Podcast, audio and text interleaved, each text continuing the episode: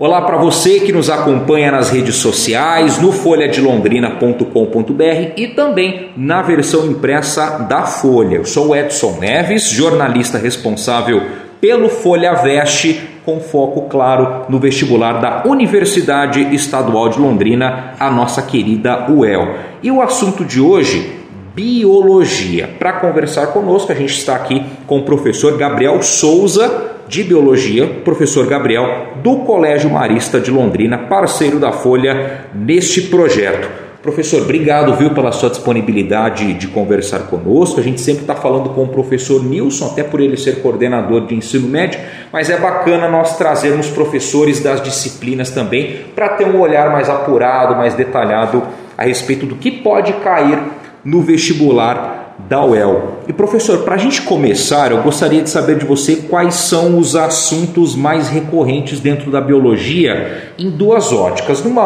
numa perspectiva mais geral e numa outra mais específica, no sentido de que medicina e biomedicina são sempre os cursos mais concorridos, pelo menos do que a gente vem acompanhando nos últimos anos. É um peso muito grande no geral e o que, que a gente pode elencar para os nossos candidatos quanto a isso. Espaço aberto para você, professor. Muito obrigado pelo convite, né, por participar desse momento. É muito importante a gente poder partilhar um pouquinho daquilo que a gente tem como experiência. Eu fui aluno da UEL, né, então a banca da biologia da UEL são meus ex-professores.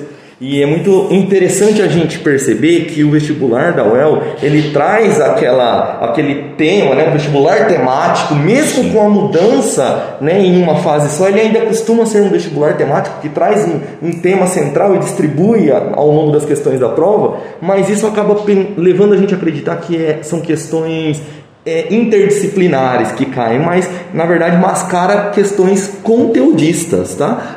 As questões de biologia no vestibular da UEL sempre foram questões conteudistas, principalmente nessa prova de conhecimentos gerais.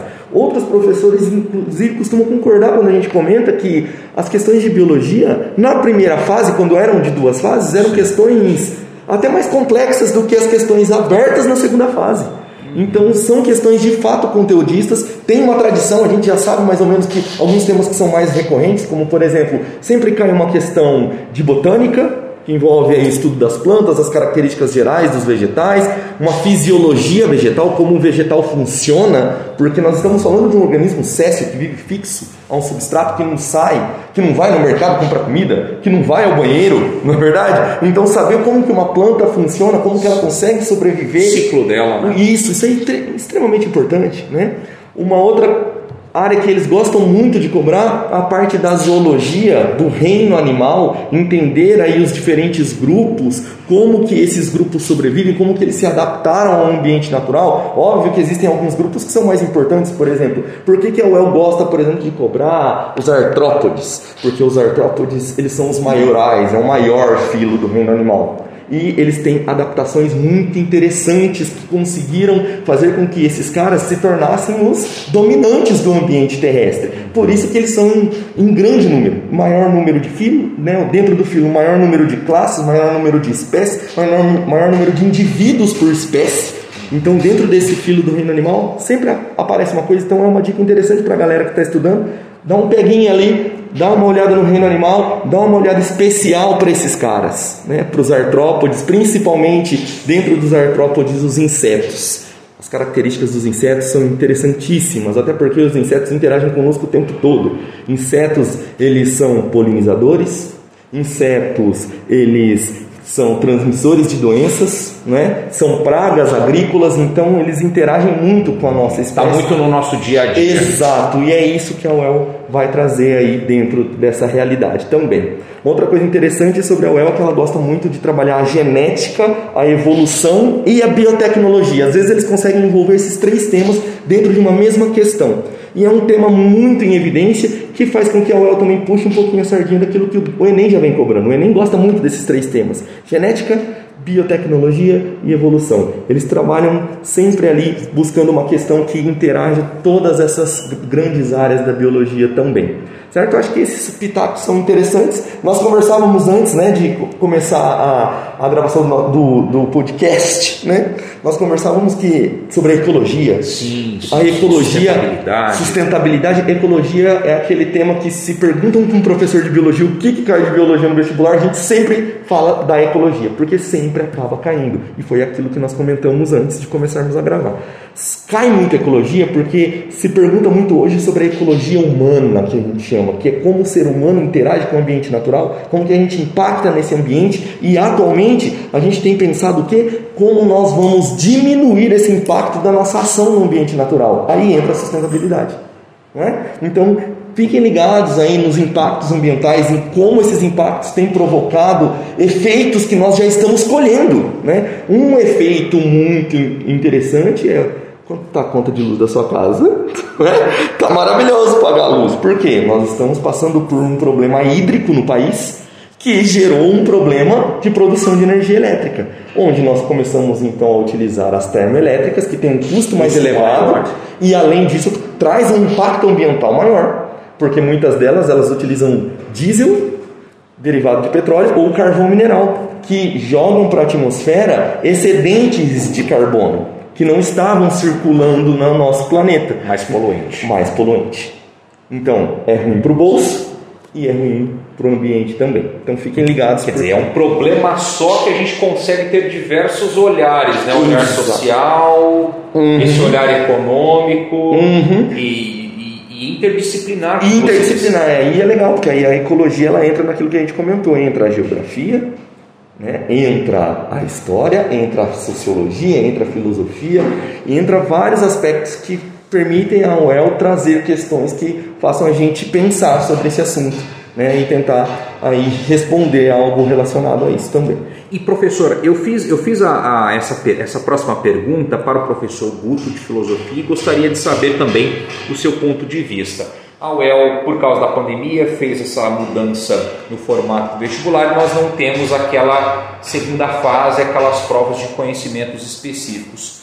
Isso tem um peso muito grande para a disciplina de biologia e já pega o gancho sobre o que você disse o seguinte: muitas questões objetivas podem até ser mais complexas do que as discursivas. Vai mais ou menos nessa linha ou você acha que ainda tem um impacto muito grande, pedagogicamente falando? Eu acredito que a ausência da segunda fase ela vai é, ela, ela traz um, um problema para o candidato quando o curso é muito concorrido, como esses que você havia comentado comigo. Pô, medicina, biomedicina são muito concorridos esses cursos. Então, a forma de selecionar aqueles alunos mais preparados, ela fica um pouco mais vaga com uma prova única como essa. Mas com relação a, ao conteúdo, Pensando na prova do ano passado, analisando a prova do ano passado, que foi a primeira vez que teve esse modelo por causa da pandemia, e comparando com os anos anteriores que tinha primeira e segunda fase, dentro da biologia as questões elas mantiveram o mesmo padrão.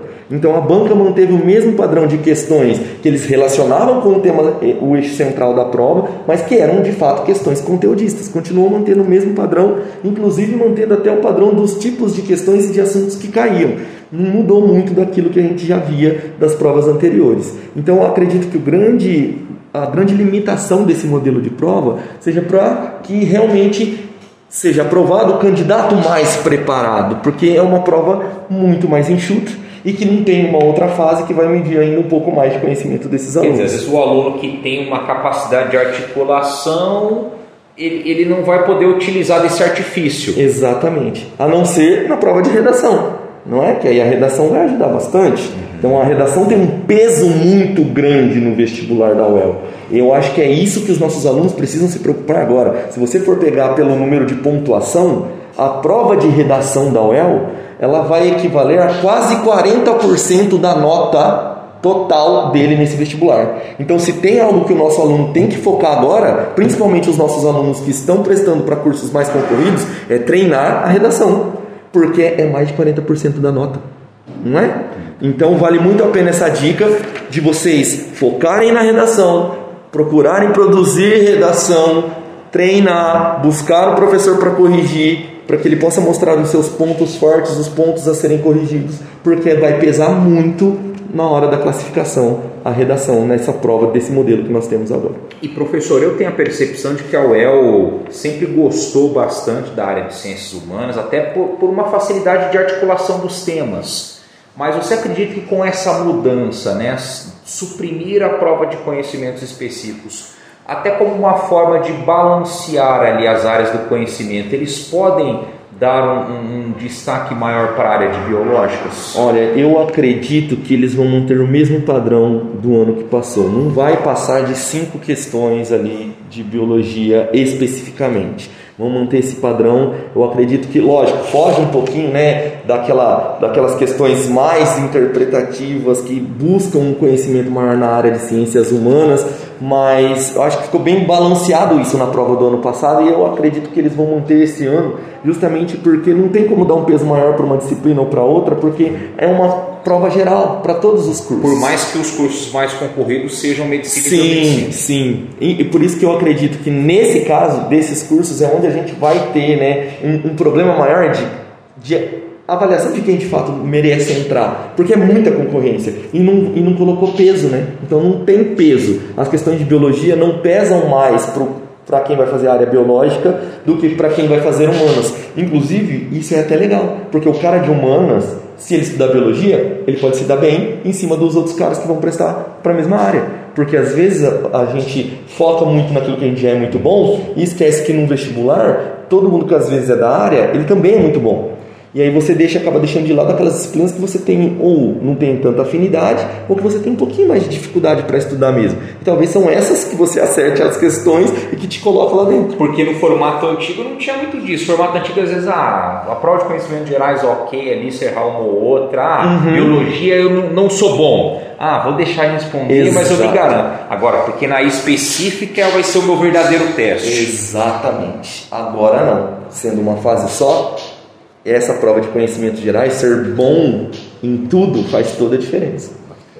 Professor, gostaria de acrescentar mais alguma coisa, alguma dica, alguma orientação? Fique à vontade. Bom, só para a gente finalizar esse papo, respondendo aquilo que você tinha perguntado para mim lá no início, sobre esses cursos mais concorridos. Né? A gente sabe que medicina é um curso mais concorrido porque o, a, o egresso, o aluno egresso, ele está praticamente empregado. É um curso que diferente de outros, tem uma valorização econômica, né, financeira mais alta, e infelizmente a gente vive em um país onde muito se escolhe pelo retorno financeiro, porque a gente tem profissões como as nossas, né, não falando mal, mas falando da minha, da sua profissão, a gente tem que trabalhar muito para conseguir o mínimo.